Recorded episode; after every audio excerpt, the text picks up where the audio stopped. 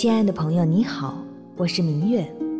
如果你和我一样是一个艺术爱好者，一定会发现一个现象，那就是在西方艺术史上，许多画作中裸露的女性，多数都是古希腊、古罗马神话中的人物，很少会出现日常生活中的人。虽然文艺复兴时期，威尼斯画派领军人物提香。在乌尔比诺的维纳斯中画了女性裸体。十七世纪，巴洛克艺术大师韦拉斯凯兹也在镜中的维纳斯里让女性一丝不挂。但这些都是用世俗的情感表现神话人物的一种手段。如果当时真的在画作中出现裸体的世俗女子，画家们很有可能会被舆论说成是伤风败俗的人。因此，在这样的历史背景下，我们今天要介绍的这位艺术大师和他的作品就显得十分勇敢了。在画家的两幅画作《裸体的马哈》和《穿衣的马哈》中，描绘的是同样姿态和构图的青年女子马哈。马哈不是人名，而是西班牙语里的平民少女的意思。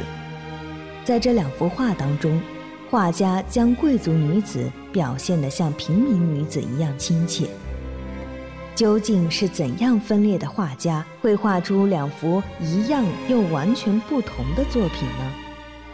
要聊起这两幅画的前世今生，就必须先从它的作者——西班牙浪漫主义绘画大师戈雅说起。境界决定结果，就像思考。才能带来成功。中央人民广播电台经济之声，每当夜晚来临的时候，属于智者夜晚的盛会。一米阳光，生活因阳光而感动。一米阳光门窗。凡尘工作室全新节目《跨越时空的艺术碰撞》，今日主题。命运多舛的画家第三集，歌雅。一七四六年，白羊座的歌雅出生在一个普通的镀金师家庭。从少年到青年时代，他的性格非常叛逆。歌雅不但经常惹是生非，还喜欢饮酒作乐、追逐女色。在意大利学画的时候，他居然与修道院的修女产生了恋情。这触犯了当时的法律，所以戈雅不得不返回西班牙。再后来，他的婚姻成为了他所有成功的起点。戈雅妻子的哥哥帮他拿下了为皇家地毯做设计的合同，戈雅从此一帆风顺，进入了西班牙的顶级艺术圈，并开始受到国王的青睐，成为了一名宫廷画师。春风得意的他接到的订单络绎不绝，当中既有国务大臣、皇家大教堂，也有波旁王朝的亲王。不过，即便已成名成腕儿，在生活当中，戈雅依旧我行我素，四处留情。于是，就有了历史上很有名的两幅画作的诞生：裸体的马哈和穿衣的马哈。有人说这是戈雅公然向宗教法庭清规戒律的大胆挑战，而更接地气的说法，则是因为一个有趣的故事广为流传。很多坊间传言认为，画中的美人正是阿尔巴公爵夫人，一个与戈雅有着不伦恋情的女人。一次，戈雅正在临摹裸体公爵夫人的时候，有人给公爵通风报信，公爵听后非常生气。怒气冲冲地找来了。戈雅听闻，急中生智，迅速又画了一幅穿着衣服的公爵夫人。待公爵赶到的时候，看见公爵夫人衣着整齐地摆着 pose，心中的怒火荡然无存。于是就有了这两个版本的画作。当然，八卦为了吸引人，也总会有不同的版本。还有另外一种说法是。这幅画是戈雅为当时的首相而作，画的是首相的情人。首相平时挂在墙上的是穿衣服的马哈，等到自己一个人可以独自欣赏的时候，就换上了裸体的。如此看来，这两幅画作中的女主角到底是谁，似乎还很难下定论。但更值得肯定的是，戈雅非常直接地表现氏族女性的精神和肉体，如同他所有的创作一样真实。聊完了年轻时代的歌雅，有必要接着给大家介绍另一位艺术大师和艺术流派，因为在当时历史洪流的推动下，正是与他们的分道扬镳，使得歌雅完成自我艺术风格的重大转变。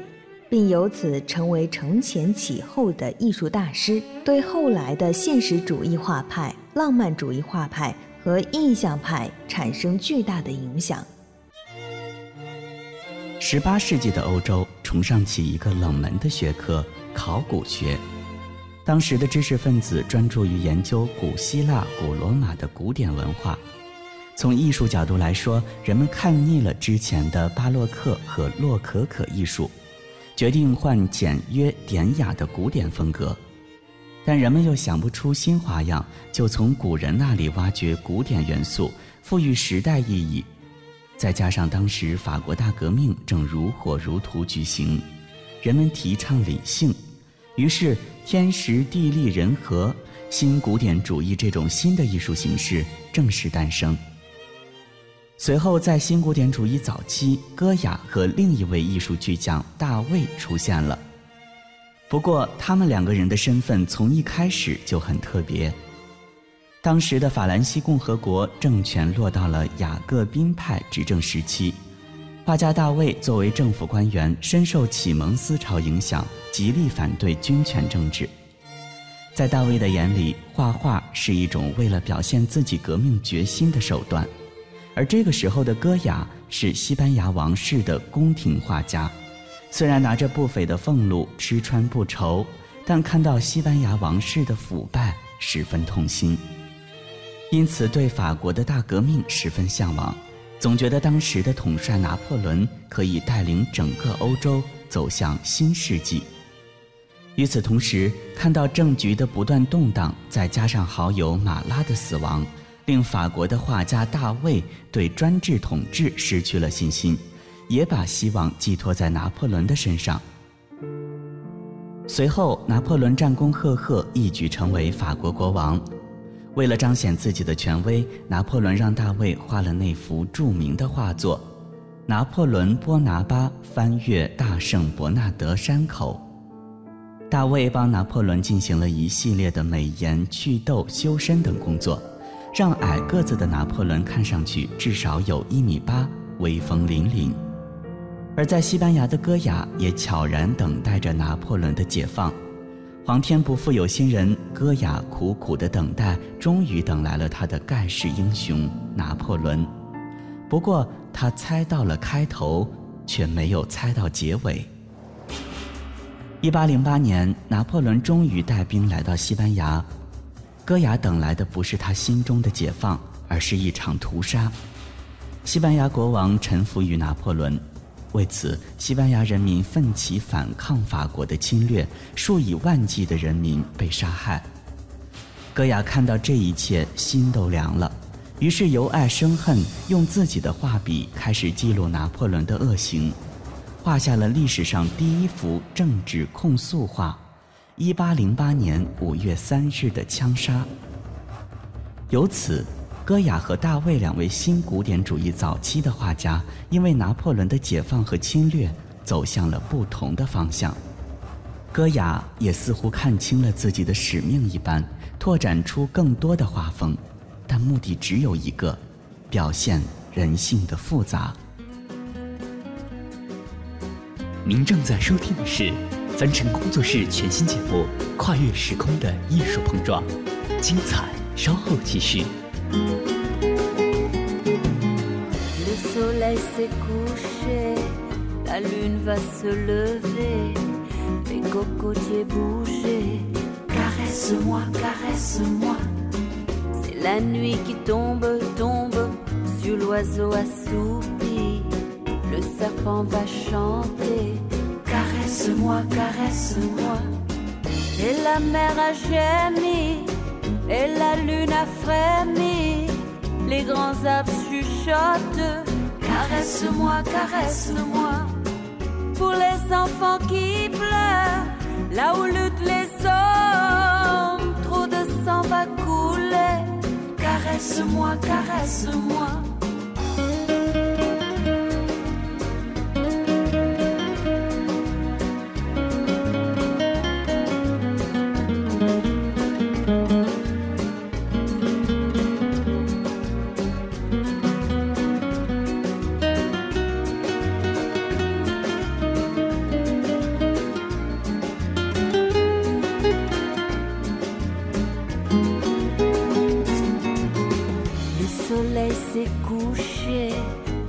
Lune va se lever, les cocotiers bouger.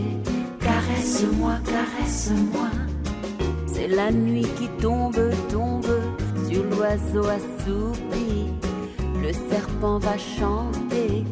Caresse-moi, caresse-moi. Et la mer a gémi, et la lune a frémi. Les grands arbres chuchotent. Caresse-moi, caresse-moi. Pour les enfants qui pleurent, là où luttent les hommes, trop de sang va couler. Caresse-moi, caresse-moi. 凡尘工作室全新节目《跨越时空的艺术碰撞》，今日主题：命运多舛的画家第三集，歌雅。欢迎您继续收听节目，我是明月。当人生旅程由青年步入中年之后，歌雅迎来了自己人生中最重大的转折。她突患疾病，永远的失去了听力。在那之后的一八零八年，歌雅眼睁睁地看着野心勃勃的拿破仑军队入侵了自己的国家西班牙。他原本其实并不留恋腐朽的旧体制，甚至对当时法国的启蒙运动和法国大革命抱着美好的幻想。可戈雅看到的却是战争当中的残暴、杀戮及掠夺。不过，他十分感谢上天给他留下了眼睛，让他得以见证并记录下当时发生的一切。于是，戈雅驱动着手中的画笔。在画作《一八零八年五月三日的枪杀》中，再现了这一幕幕残忍又真实的场景。戈雅通过犀利又独到的观察，把长达数千年的人类暴力与死亡的瞬间表现得极为生动和严肃，创造了绘画史上的经典，也成为西班牙普拉多美术馆非常重要的展品。吸引着世界各地的艺术爱好者们。普拉多那个美术馆的布展是非常有技巧的，它那个光线外面是用自然光很亮，然后你进到展厅以后就暗下来。尤其高雅那个展厅是昏黄的光，然后在那个整个很大的一个厅，其实那个它最重要那幅画马德里的一八零八年五月三号这幅画挺大的。他用一个展厅来展这一幅画，那种很 dramatic 那种冲击力是很强的，然后光很暗，你能看到本身他的作品就是戏剧性的光，因为他讲拿破仑的军队占领了马德里，然后进行屠杀嘛。这边是一排持着枪准备射击的人，然后这边是有一个像很英雄主义的一个个人的角色，这样张开手的一个造型，人穿的衣服这边是黑的，然后这边是白的。只有一束光打在那个被枪决冲起来那个英雄身上，其他地方的背景是特别的黑，是非常像舞台的深度的背景里面，就是好好像这幅画有十米深的那种那种黑暗的感觉。然后前面倒地的只有流出血的部分和人的白衬衫上有血的地方是有光的，其他地方都被忽略了。笔触特别的糙，就是真的讲起来要跟文艺复兴和。比高雅同时期的，就是稍微早一点或者同时期的笔，那笔触简直就是太糙了，就恨不得跟现代人画的画似的。但是整个的感觉，通过光线强调了这种屠杀呀，强调了这种死亡的和被侵略的这种这种戏剧的戏剧的感觉，还是挺震撼的。这种强烈的情绪，我觉得西班牙普遍的艺术的表现里面都处理的特别好。油漆绘画吧，但是比如电影或者是戏剧，甚至音乐，我想很多都有不同的表现方式来表现这个。尤其高雅的画是非常的有电影和戏剧的感觉的，它像电影的一个场景就夸截在那儿了，一个截屏，它的动感是很强的，因为人的枪的射击，人的张开手这种动作或者人倒地这些尸体的动感很强，它在一个静止的画面里面表现了非常紧张的这种动感。这是一个非常难的技巧性的东西，它聚集人的视线，我觉得这是其实这是摄影的技巧，或者是之后很多咱们现代的艺术的媒介才会更多运用的技巧。绘画以前不这么画，以前伦勃朗可能会打一块高光，但是人是很静态的，就是这种戏剧感是很静态的，但这张画是一个非常动态的。非常动态的画，而且 Alex 就是在戏剧的表演或者电影里面，这个光，这是一件很难的事情嘛，就是运用这个光来表现张力这件事情。比如说电影是一个很综合的形式，靠表演还是靠美术，还是靠什么东西相对更重要的，容易表现出这个张力。我不是专业做摄影的，但我觉得现在大部分的电影通常不怎么会用光线。来表达这种张力。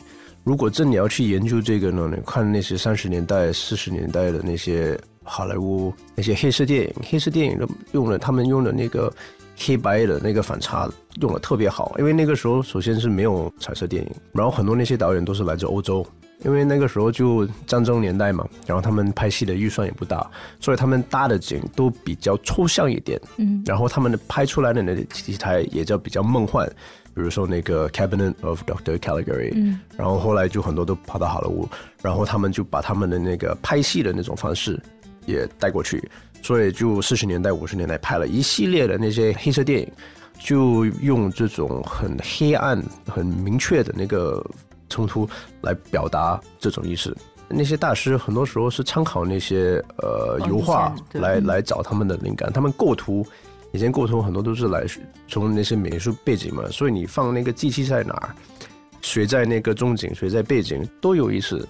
所以其实就像这种对于艺术作品或者说这种艺术家的这种一系列的作品的这种呈现，在美术馆里面，在可能大家真的去到普拉多美术馆的时候，也会能感觉到，可能真的去接触或者说想要去看到戈雅的作品的时候，是真的需要做好，不管是从。心理上还是从各方面的这种强度冲击的准备的，可能也没有咱们描绘的这么严重，这都是就是很主观的，也是个人的感觉。戈雅的这幅画确实非常生动，戈雅用自己娴熟的绘画技巧，把这种动和静的气氛展现得淋漓尽致，让欣赏画的人似乎回到了那一刻。不过，也正如嘉宾所说。如果仔细欣赏这幅画，会发现戈雅的画工和许多古典派绘画相比，并没有那么细腻出众。他的其他作品也有类似的表现。那到底是哪些特质真正成就了戈雅绘画史上的大师地位呢？下面就继续来听听嘉宾们的解读。戈雅提炼出一个核心的感觉，对你来说是什么？有时候我会问，或者你能听到旁边的同样的参观人会议论，他觉得恐怖，很多人会用“恐怖”这个词，或者觉得是残忍，我就都不会用这种词来形容，我会用“孤独”这样。你会用“孤独”，我会觉得好像是决绝，我就觉得他好像做什么都很。很狠，直接奔着 rock bottom，就是到底儿的那种。什么都很决绝，好像一点也不拖泥带水，而且一点也不温和。就他不考虑什么事情是你能够接受的，就是永远好像要最后摊牌的，或者是要最后决裂的那种状态。伤残了的艺术家好像都是这样，都是这样办事儿。你听贝多芬，他也有浪漫的东西，但是那个力度在那儿，就是它的力度在那儿。嗯，你看米尔顿写《失乐园》，那描述的就是你能感受到那个字的强度，就在一篇纸上面可以承载的强度是非常的强的。我觉得如果一个词来形容，我觉得可能原始吧。原始，哦，对对对，他画出来的是一种血腥，一种黑暗。可是对我来讲，它的血腥跟黑暗不是为了血腥和黑暗，它是一种表达的一种方式。然后它哦表达的是一个人性的最原始的一个一种嗯就挣扎在生存嗯状态的那种。对我来说，戈雅是一个挺让人呼吸困难的，因为它像 Alex 说那种原始的东西是很真的，是特别真实，你不得不直面的，我们很有可能每个人身体里面都有的一部分东西。这个让你当你想到他画出来，放在那儿让你看的时候，你就像直面作为一个人你自己一样，所以那个就挺反思的吧。但是就是孤独感或者是每人的恐怖的感觉的来源不一样，可能这就是一个比较个人化的东西了。其实另外一个方式，我主张的就是，如果你对这个狗咬其实不是很了解，也没有必要的去那么去深刻的去了解，因为如果你读了太多，你的脑子里已经会有很大的影响了。那你如果是你头脑是空白的，然后你去这个博物馆，然后你看到这幅画，这种最初次碰面跟这个艺术作品接触，是完全没有带上其他的那种之前有过的一些想法。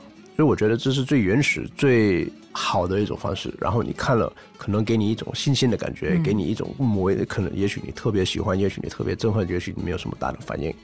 然后你看完了之后，你回去，然后再看之前的那些知识分子啊，那些所有的评论啊，怎么讲？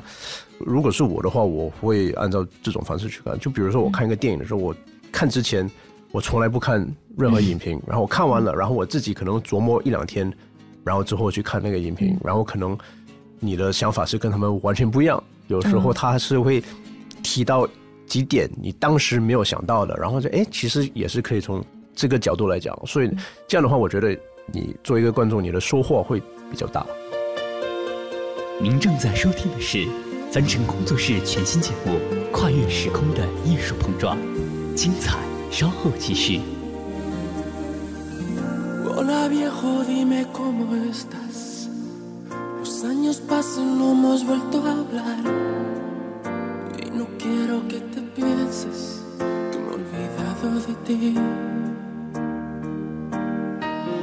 Por mi parte no me puedo quejar. Trabajando como siempre igual. Aunque confieso que en mi vida hay mucha soledad. En el fondo tú y yo somos casi igual.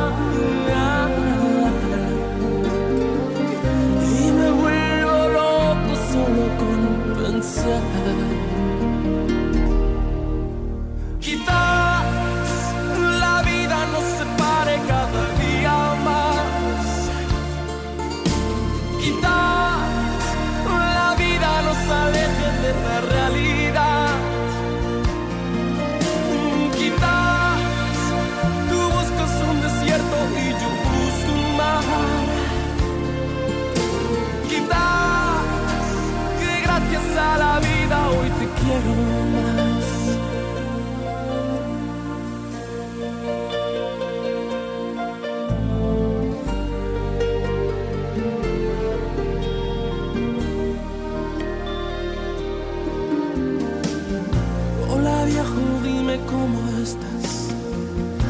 tantas cosas que te quiero explicar.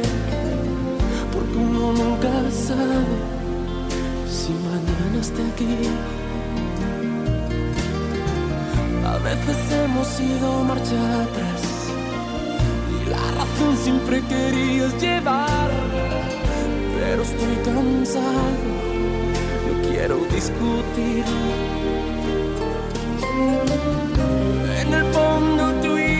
Somos casi igual. Y me vuelvo loco solo con pensar. Quizás la vida nos separe cada día